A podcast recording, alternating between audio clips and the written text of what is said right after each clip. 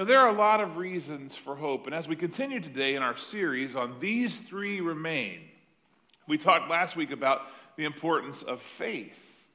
And today, that second one that Paul talks about, hope, and next week, love. So I want to give you this morning some, some, some important truths that there are reasons for hope from the writings of the Apostle Paul in the book of Romans. And we're going to start with this in Romans chapter 8. If you have your Bibles, follow along or on the screen. Let's just look at some reasons for hope this Father's Day. Uh, here's the thing that it says first in Romans 8 18. It says this I consider that our present sufferings are not worthy of comparison with the glory that will be revealed in us.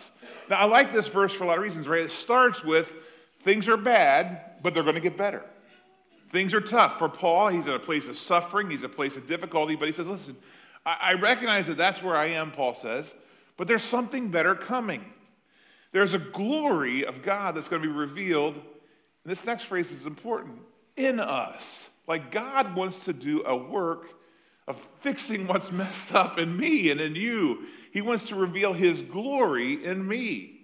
He wants to reveal His glory in us. We have a reason for hope. In fact, this is what the Bible tells us Christ in us, he wrote to the Colossians, is the hope of glory. God is revealing His glory in us, His glory through us, His glory with us. And He is at work in us, or maybe even in spite of us, to accomplish His work.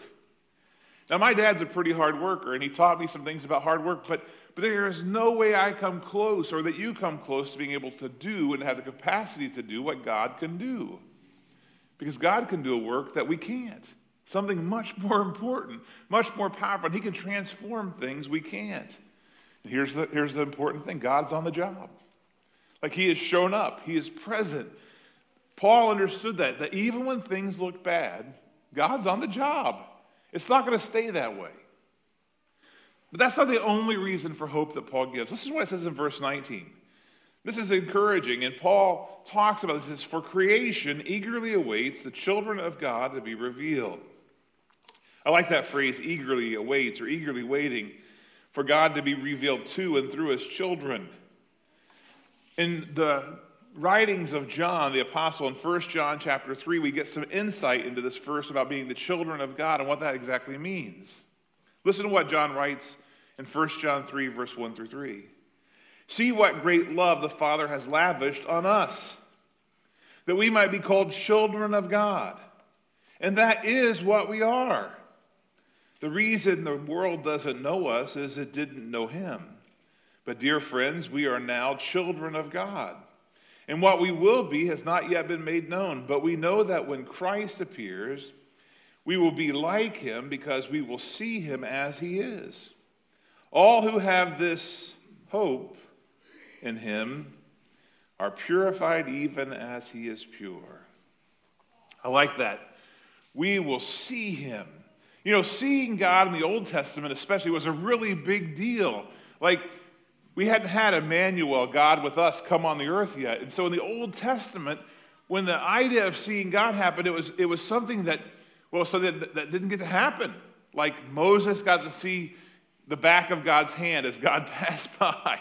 I mean, there are moments like that that people got a glimpse of something of God. But, but Paul says, listen, we are going to see God. We're going to see him. We have a reason for excitement and for enthusiasm and for hope. What does seeing God mean? It means He's real. He's real. He's not ethereal or, or just a spirit, but God is real. We'll see Him just like you see me and I see you this morning. What does seeing God mean? Well, across the Old Testament, it was a terrifying idea to see God. In fact, it was speculated you couldn't see God and live. And no doubt, seeing God for the first time undoubtedly will be, it'll be terrifying. Remember that when Peter recognized that God was working through Jesus, he said, Go away from me, Lord, I'm a sinful man. There's no doubt that to stand in the presence of God is terrifying because God's holy and we're not. But Paul says, Don't let that discourage you. You're going to see a father who loves you, who thinks of you as his child And it won't be like going to the principal's office, it'll be like going to talk to your dad. Now, that can be scary too, depending on what you've done. But hopefully, you had a good father. I know not, I know not everyone did, and I, I hate that about life for some of you. Because I know some of you didn't have a good father. And Father's Day is not your favorite holiday because, because of what you've been through. But don't let your earthly reflection of a father skewer your view of the heavenly father. Because he's a loving father, a sacrificing father, a generous and giving father, a father who receives children and, and to himself, and, and he wants for you to be with him. He longs for that. So we'll see God. We'll be loved by him. And we will see that God is not only real and present, but that he is also working. In fact, one of the reasons that we can have hope, Paul goes on to say, is because God offers us something even now. Before we get to see him face to face, he offers us deliverance from the problems, the sins, the challenges that we face. Listen to what it says in Romans chapter 8, verse 20 and 21. For creation was subjected to frustration, not by its own choice, but by the will of the one who subjected it with the hope that creation itself will be freed from its bondage to decay and brought to the freedom and the glory of the children of God. I don't know if you ever thought of this or not. When you think about the earth and creation, did you realize that creation itself suffers because of our sins? You thought about that? Like the earth suffers because of our sins? It's something that, that God says in Genesis 3:17 that really makes this point. When he's talking to Adam about the results of his sin in Genesis 3:17, it says, Cursed be the earth because of you. When it says the earth is frustrated, it's frustrated under the curse of sin. Not only has sin hurt us and hurt God, it's, it's actually impacted our planet. But the promise that Paul references here is hopeful. We have the hope that creation itself will be freed from its bondage to sin. Peter describes how that will take place and some of the things that happen to the earth. I must warn you, Peter's words are a little frightening, especially if we aren't in the right place with God right now. If in 2 Peter chapter 3, verses 10 through 13, we read this That day will come like a thief, and the heavens will disappear with a roar. The elements will be destroyed by fire, and the earth and everything in it will be exposed. Since everything will be destroyed in this way, what kind of people should you be? You must live holy and godly lives as you await God's day and hasten its coming. For that day will bring the destruction of the heavens by fire, and the elements will melt in the heat. But, according to his promise, we look forward to a new heaven and a new earth where righteousness dwells, where God makes things new. That idea and that imagery of burning things up is an awkward one until you experience what something Zach Riggs told me this week about the farmer's fields where Zach lives. He lives close to the river down in almost to Jackson County. And, and where he lives, in recent years, flood waters have pushed debris and trees into farmers' fields. And, and a lot of the farmers, it's become problematic. And so Zach told me something earlier this year about how that there were fires burning in these fields constantly. And the reason they were burning is these farmers were piling up all this debris and trash and, and all the garbage that got washed in their field. And he was just burning all that up. Why? So the fields could be renewed, they could become useful again. They could produce a crop, and he could get rid of all that, all that burdensome stuff that had floated in there.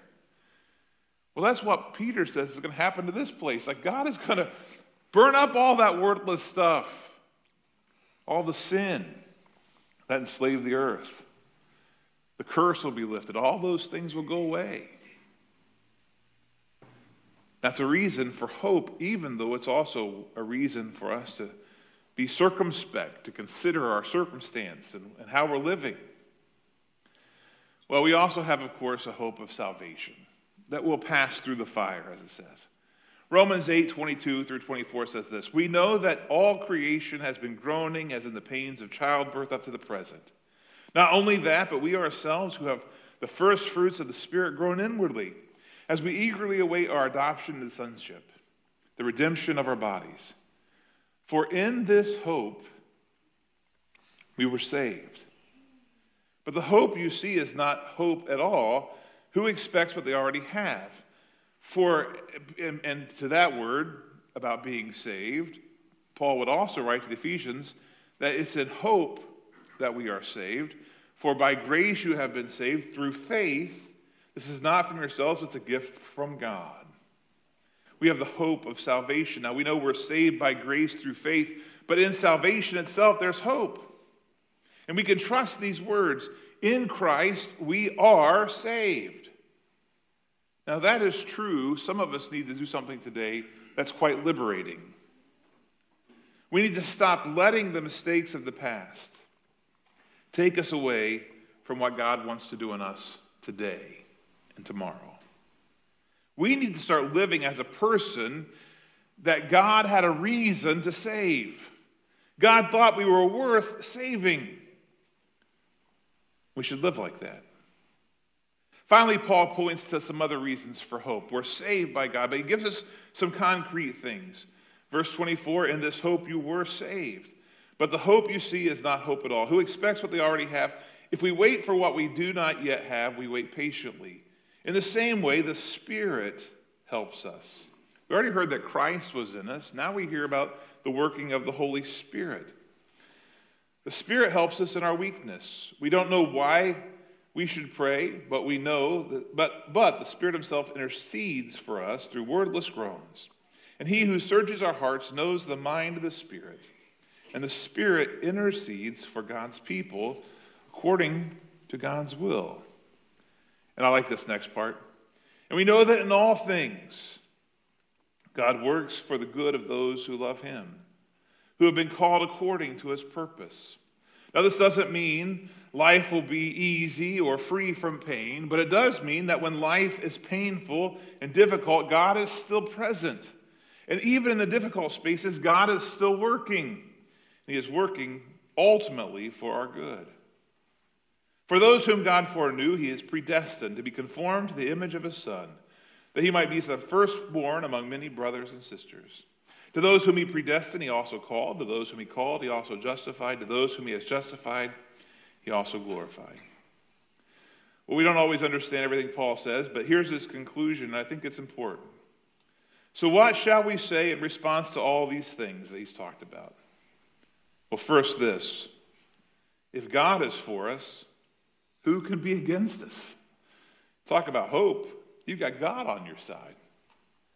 So, how can he who did not spare his own son, but gave him up for us all, how can he not also give us along with him all things?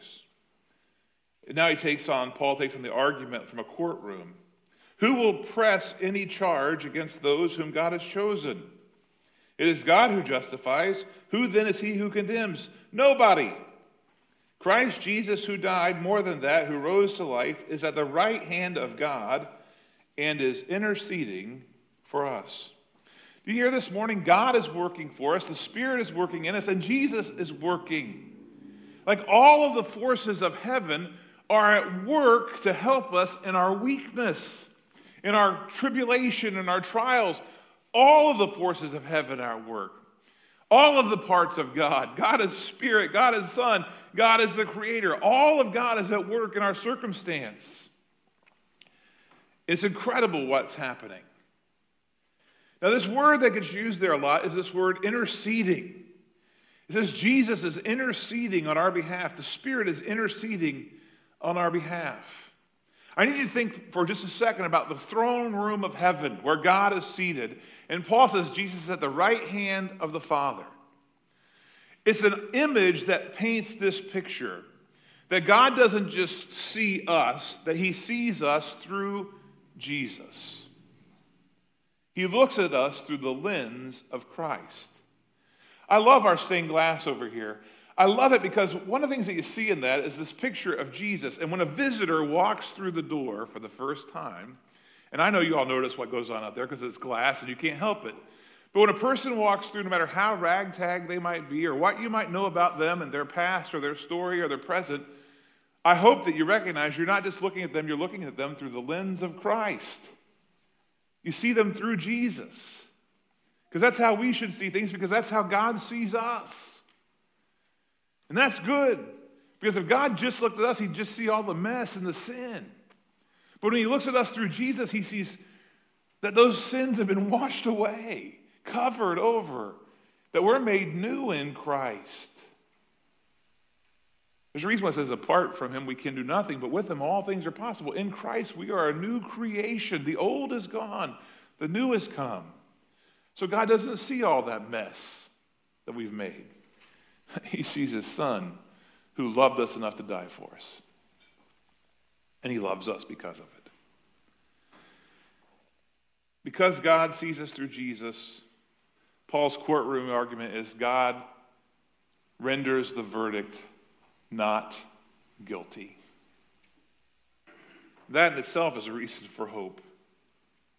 But Paul gives us one more. In Romans 8 35 through 39, he closes out this passage of hope with these words And who will separate us from the love of Christ? Will trouble or hardship, persecution or hunger or nakedness or danger or sword? No. As it is written, For your sake we face death all day long, and we are regarded as sheep to be slaughtered.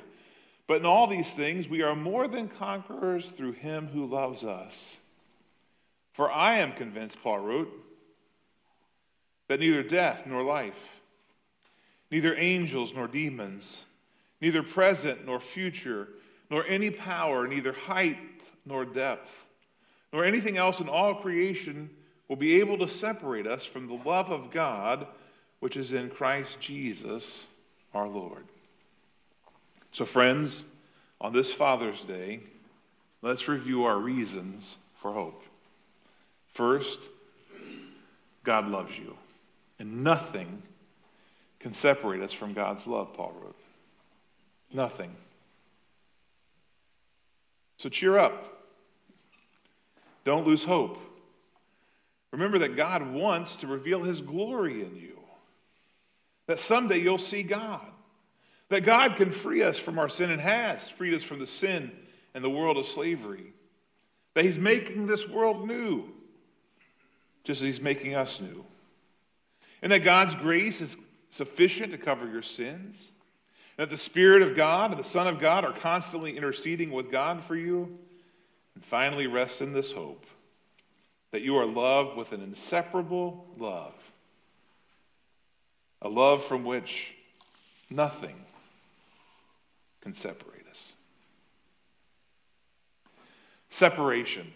That can be a really scary thing sometimes. Remember, I told you about helping my dad paste the wallpaper at Apple Creek Apartments when I was growing up? I did that for years. About five years he worked there. I didn't do it every single Saturday, but a lot of Saturdays, more than most kids, I went to work with my dad at this apartment complex. And I'm glad that I did. I learned so much there. In fact, I shouldn't let this out, right? Because my wife would be like, well, then why don't you paint more and wallpaper more? There were these homemade sawhorses that my dad had made that, uh, that, that, worked fine. We used them all that time, but uh, they'd been through a lot of wear and tear and knocked around over all those years. And uh, I was big enough by this point, probably a fifth or sixth grader, that I could carry those things to the truck and load them up. So one Saturday, after we'd finished working, I was carrying things back out to the truck doing the cleanup part of the job. Now, I had carried those sawhorses probably dozens, if not a hundred times. But on this particular day, as I was walking into the car, I don't know why I did it, but instead of setting those things down beside the truck, I just let go. And the plywood sheeting that, that was made the braces on the side, uh, the, the sawhorses, just slid down my pants leg, and the material caught the, the splinters of the wood.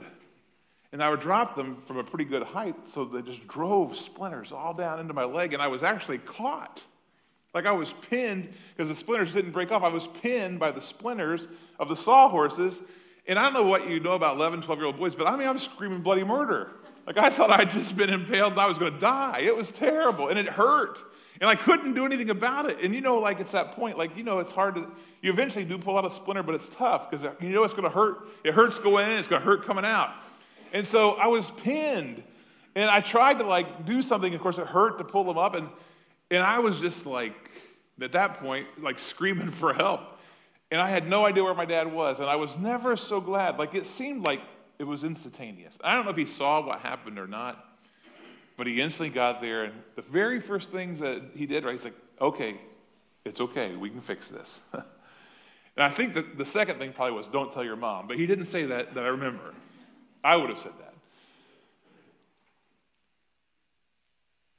But he helped me right? The first thing was the first painful one, which was pulling that thing out. And that got a lot of the splinters out, but not all of them.